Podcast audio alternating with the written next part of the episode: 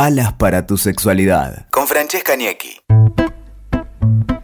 Buenas, buenas. Y acá estamos nuevamente en esto que llamamos Alas para tu sexualidad. Un podcast que nos invita a sacarnos la mochila y volar bien alto para ver desde arriba y poder sacarnos todos los tabúes y mandatos que tiene y que pesan sobre la sexualidad. Así que hoy nos vamos a liberar con un tema que me encanta y que para eso tengo una invitada de lujo y es el sexo y la sumisión. Así que para hablar de ese tema tengo al lado mío a Paula, que ella es practicante de BDSM y también es instructora en BDSM Argentina. Paula, bienvenida, muchas gracias. Muchísimas gracias, gracias por invitarme, como siempre. Bueno, Paula ya es amiga, ya sos amiga de la casa, Paula ya está. Pero bueno, Primero, ustedes van a ir viéndolo a lo largo de la charla, pero vean esto, porque para mí, cuando uno dice sumisa y en su casa empiezan a pensar en sumisa, nunca se imaginarían a Paula. porque ella es, es sumisa, pero es una mina súper independiente, feminista, con un poder y una fuerza que llega y atraviesa. Y así que me encanta, Paula, que estés acá y para sacar un poco también todo esto que existe sobre los tabúes y todos los mitos que hay alrededor de la sumisión y también mucho de la sumisión en el feminismo, ¿viste? Como que a veces uno dice, bueno, sumisa, feminismo, no, pero en tu caso están las dos por decisión, por elección. Por supuesto. Una cosa es cómo yo decido vivir mi sexualidad y en qué rol me gusta estar a la hora de, practicar BDSM y otra cosa es la vida, este, nuestra, nuestra ética y moral, cómo nos manejamos. Yo soy feminista, eh, que nada tiene que ver o todo tiene que ver con la libertad que tengo de poder elegir cómo ir mi sexualidad. Por supuesto, las decisiones están atravesadas por el patriarcado, digamos, posiblemente en, un estudio muy profundo podamos ver que en algún lugar eh, eso se atraviesa en mi decisión, pero es mi decisión, es lo que me calienta. Si nos vamos a poner a pensar en cada cosa que nos gusta, posiblemente todo esté atravesado. Eh, pero bueno, tenemos que hacerlo con libertad porque si no, que bajo la vida. Totalmente. Bueno, y contame, ¿cómo fue que decidiste, tomaste la decisión con tantos roles que hay en lo que tiene que ver con, el BDSM? ¿Cómo tomaste el rol de decir, bueno, a mí me gusta ser sumisa? Y yo arranqué, a ver, mi primer roce con el BDSM fue ganas de que me aten. Y ya la situación era que me aten a mí. Yo no tenía ganas de atar a alguien, tenía, tenía ganas de que me aten a mí. Y a medida que empecé a investigar y, averiguar, me di cuenta que básicamente lo que me calentaba era estar en ese rol. No solamente porque soy bastante pasiva a la hora de, tener relaciones sexuales, que no necesariamente está ligado con la sumisión, sino que me calienta muchísimo perder el control y cedérselo a la, a la, otra persona, que en este caso sería mi dominante. Me calienta muchísimo, me morbosea, es el lugar en el que quiero estar. Muchas veces he pensado en switchear, se me han venido ganas de decir, bueno, voy a probar. Switchear? switchear es cambiar de rol y pasar a ser dominante. Eh, en alguna situación, no, no, no tan, no tan seriamente. Hice alguna cosita, pero no, no tan seriamente. La realidad es que cuando estoy en ese lugar, cuando hemos jugado, intentado, me paralizo, no me, no fluye. Eh, porque la realidad es que lo, lo, que me gusta es la sumisión. Eh, me gusta muchísimo perder el control en ese momento.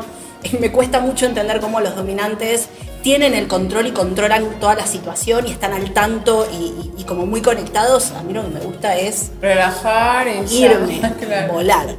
Este, así que bueno, así y Te hago una pregunta, Pau, porque muchas veces en esto del rol de sumiso y dominante y demás, hay personas que quieren empezar a, todo lo que tiene que ver con el BDSM y por ahí no tienen una pareja con la que hacerlo y entonces deciden buscar por internet. ¿Qué, ¿Qué, es lo que vos le dirías a esa persona que está queriendo empezar y que busca por internet algún dominante para que lo domine o alguien que quiera ser sumiso?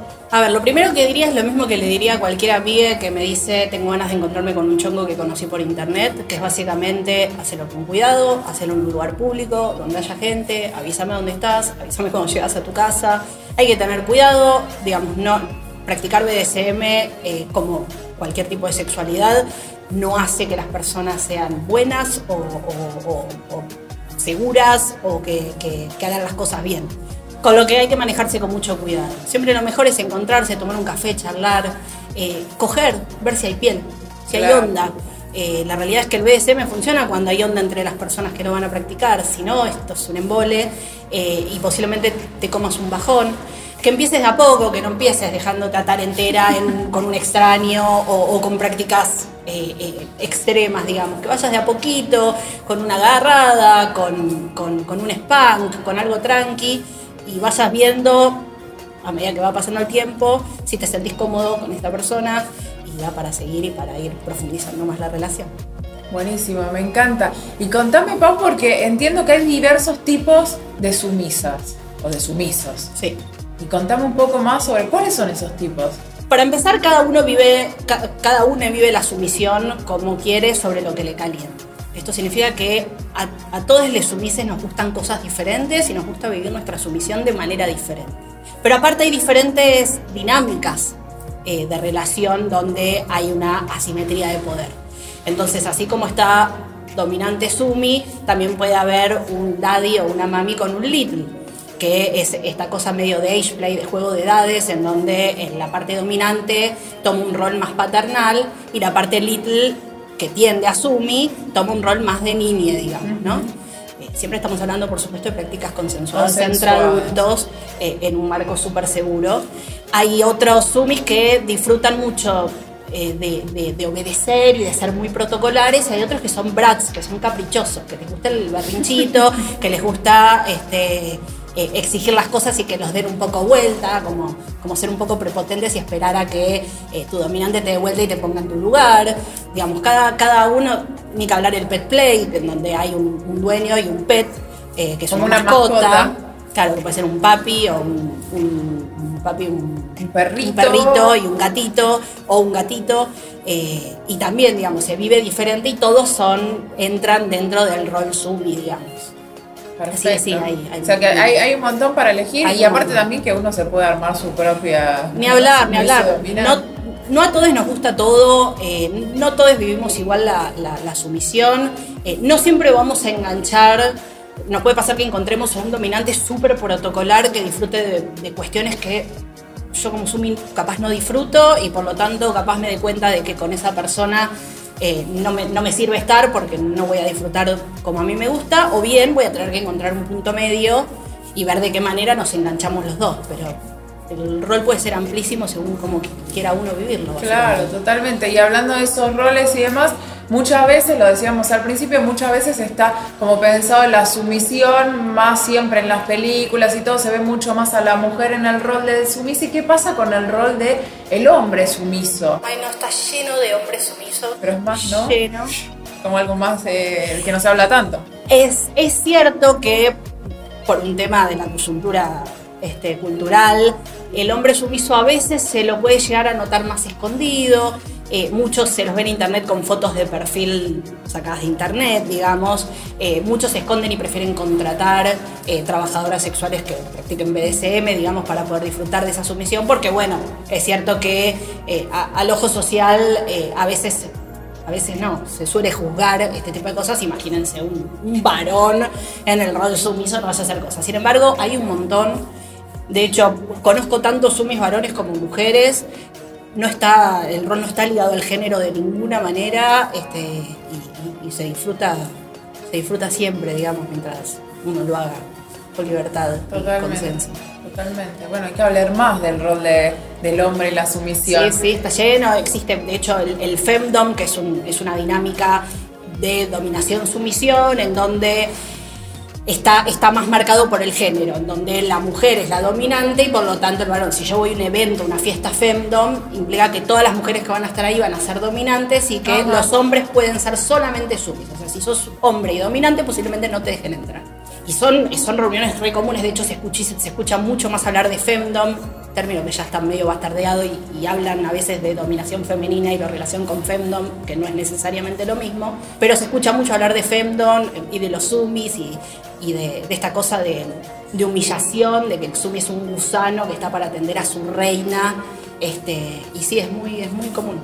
Mira, y, y, acá, por ejemplo, eh, ¿existen en Argentina este tipo de eventos y demás? Ya no se hacen, bueno, hoy en día como, claro, atravesado no, pero si no en general. Eh, hay eventos, eh, los últimos años fueron un poco más, digamos, lo que tiene un poco la comunidad BDSM argentina es que es bastante cerrada, digamos, le cuesta mucho, hay toda una cosa de, de de que sea secreto, de que no se pueda sacar fotos, de que no se pueda publicar mucho, entonces si no entraste Claro. eh, al, al lugar o diste, hiciste contacto con, con las personas que te pueden llegar a llevar, es como muy difícil acceder, no porque sea una secta ni muchísimo menos, sino porque nada, la gente es medio así, eh, entonces son eventos chicos, pero sí, durante muchísimos años hubieron eventos, de hecho no tenemos nada para envidiarle a, a eventos que hay en Europa o en Estados Unidos, eran eventos enormes y, y- y divinos y, con mucho look y, donde se podía jugar y de todo y estaban buenísimos. Yo fui, así que estoy. Sí, sí, eh, está muy te, te puedo, puedo decir que es verdad. Y bueno, y por último quería preguntarte, Pau, que nos digas para quien quiere ser sumisa, a ver, como un ABC de recomendaciones, algunas cuestiones que vos digas, bueno, nos faltaron hablar, pero me parece muy importante destacar. La calentura es pésima consejera. Así que cuando tengamos ganas de practicar, pensemos con quién lo vamos a hacer. No nos entreguemos eh, de una a una persona que no conocemos. Lo mismo que decíamos antes, ir de a poco, charlar, eh, tratar de, de- de conocer. Uno no se puede exponer a realizar prácticas que no sabe qué va a pasar. Eh, uno mínimamente tiene que tener un conocimiento de qué se trata. Pues si vos venís a que, a- a- a que juguemos y yo te espanqueo y me decís, ay, me quedó la cola roja y te enojas, eh, es tu responsabilidad también no haberte informado. digamos. Uno tiene que estar informado, tiene que leer mucho, tiene que conocer a la persona indicada. Intentemos sacar esta cosa de buscar gente BDSM, sino de buscar gente con la que congeniemos, con la que tengamos onda, este, y después empecemos a plantear, em- em- empezar a probar. Hay un montón de cosas para probar que no son tan raras, no son tan locas. Vayamos metiendo checklist ahí como, uh, mirá, ¿Qué es el me pasaron checklist? esto. El checklist es un listado de más de 400 prácticas que se pueden realizar dentro del BDC. Que está, se incluyen prácticas incluso del sexo convencional, digamos. La idea del checklist no es necesariamente para establecer consenso, pero sí sirve como un, buen glosario para conocer un montón de cosas este, y para poder decir, ah, esto me gusta, esto no, así como parte, parte de- de- del consenso previo, ¿no? Entonces me parece que está bueno ahí te, te mando el checklist a ver si algo de esto te copa, miramos una peli, te paso un relato, un libro, algo, a ver si entendés. Digo, tratemos de buscar gente copada, relacionarse, no es fácil, evitemos relaciones tóxicas, tratemos de buscar gente con quien relacionarnos sanamente y a partir de ahí, si uno busca una relación sana, la sexualidad empieza también a hacerlo, digamos. Así que nada, eso, que se informen mucho y hagan las cosas con cuidado. Me encanta, Paula, me encantaron tus recomendaciones y me quedo con esto que tiene mucho lo que es todas las temáticas de BDSM, que es el consentimiento que es fundamental y que todos los que están en esta práctica lo tienen como muy en claro y también el tema de la comunicación, que a mí me parece fundamental, Fundamental. y que ustedes desde BDSM Argentina y toda la comunidad de BDSM habla muchísimo, Muchísimo. ¿no? El tema de comunicarse Sí, es importante. eh, la comunicación fluida para cualquier tipo de relación es fundamental. Creo que tenemos que, que- ya es hora que empecemos a hablar de sexualidad, que nos animemos a contarle al otro lo que queremos, que empecemos a registrar lo que el otro quiere, que busquemos la forma de, de vivirla bien, digamos. El sexo tiene que ser placentero, que es algo que no nos enseñaron, digamos. Todavía, todavía hay gente que tiene sexo para reproducirse, ¿no? Entonces, este, busquemos la forma de tener relaciones sanas, con mucha comunicación, como decías. Ojo que no todo el mundo que practica BDSM le da bola a todo esto. La realidad es que eh, hay mucha gente bajón. Como en todo. Como en todos lados, con lo que ojo con eso, digamos que no. No porque encontraste al BDSM te encontraste a la persona con mayor comunicación, ni muchísimo menos. Este, pero bueno, Pero siempre lo que tratan de transmitir la Claro, comunicación. y-. Aparte les va, ca- cambia, ¿dónde, ¿dónde está acá? Les va a cambiar la vida. comunicarse a la hora de, vivir nuestra sexualidad es otra cosa, te, cambia la vida, te cambia la vida, realmente. Sí. Me encanta. Bueno, me quedo con, con eso, nos quedamos con eso, comunicarnos en sexualidad Gracias, Pau, me encantó como siempre tenerte. Gracias a vos por llamarme. Y bueno, y Pau, contanos dónde te podemos encontrar si quieren buscar información sobre todo lo que tiene que ver con BDC. Nos pueden seguir en Instagram en eh, arroba.b.s.d.m.argentina. No sé si BDC, BDSM Argentina con, puntos en el medio. Eh, y si no, www.bdsmargentina.com. Eh, ahí nos encuentran, nos pueden seguir. Eh, damos talleres, estamos dando, dando talleres con Fran siempre, así que vengan y nos conocemos. Muchas gracias y hasta acá llegamos con esto que fue Alas para tu sexualidad. Nos encontramos en el próximo episodio. Escuchaste Alas para tu sexualidad con Francesca Niecki. WeToker. Sumamos las partes.